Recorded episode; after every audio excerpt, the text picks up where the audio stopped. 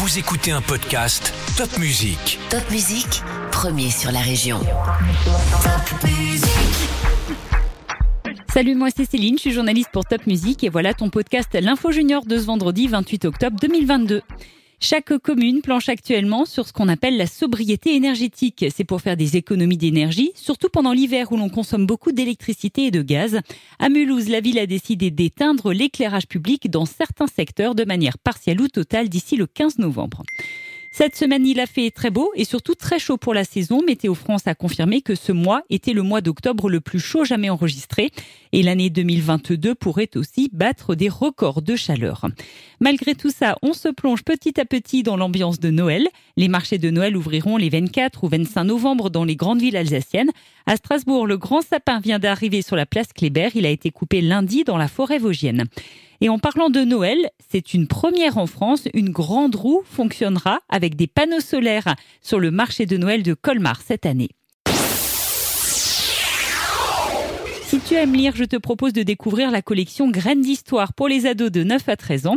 Deux nouvelles histoires viennent de paraître, l'une sur la royauté, l'autre sur les châteaux alsaciens au Moyen Âge. C'est une collection entièrement dédiée à l'histoire de l'Alsace.